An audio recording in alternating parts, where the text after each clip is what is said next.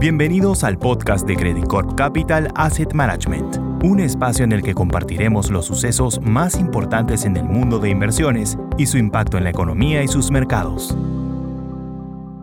Hola, soy Klaus Kenfe, Executive Director de Portfolio Solutions y hoy día es 25 de marzo del 2022. Les cuento que esta semana hemos tenido una diferencia a lo visto en lo que va del año, con la continuación de la recuperación de la renta variable que ya lleva una rentabilidad de un 8,38% desde su punto más bajo del año. A pesar de esto, a la renta variable internacional aún le queda por recuperar un 6,13% para llegar a los niveles de comienzo de año, algo que creemos que pasará en la medida que no veamos un recrudecimiento de la guerra o una gran sorpresa de inflación y podremos llegar ahí en los próximos meses.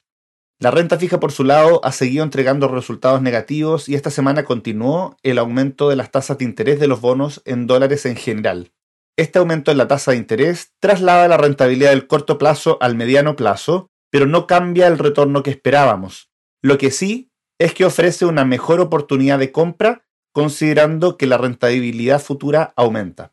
Dentro de la renta fija, mantenemos nuestra principal sobreponderación en los bonos corporativos emergentes, los cuales ya esta semana han mostrado un mejor desempeño que el resto de los bonos.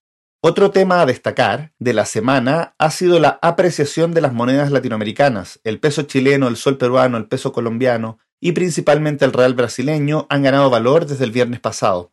Esta apreciación de nuestras monedas, en conjunto con un aumento de las tasas de interés en dólares, nos hace pensar que es un buen momento de internacionalizar nuestro portafolio si no lo hemos hecho hasta ahora y de mover recursos también desde depósitos a plazo, money markets en dólares, a fondos de mediana duración como el Visión Global 1, que nos permitirán tener una mejor rentabilidad de mediano plazo.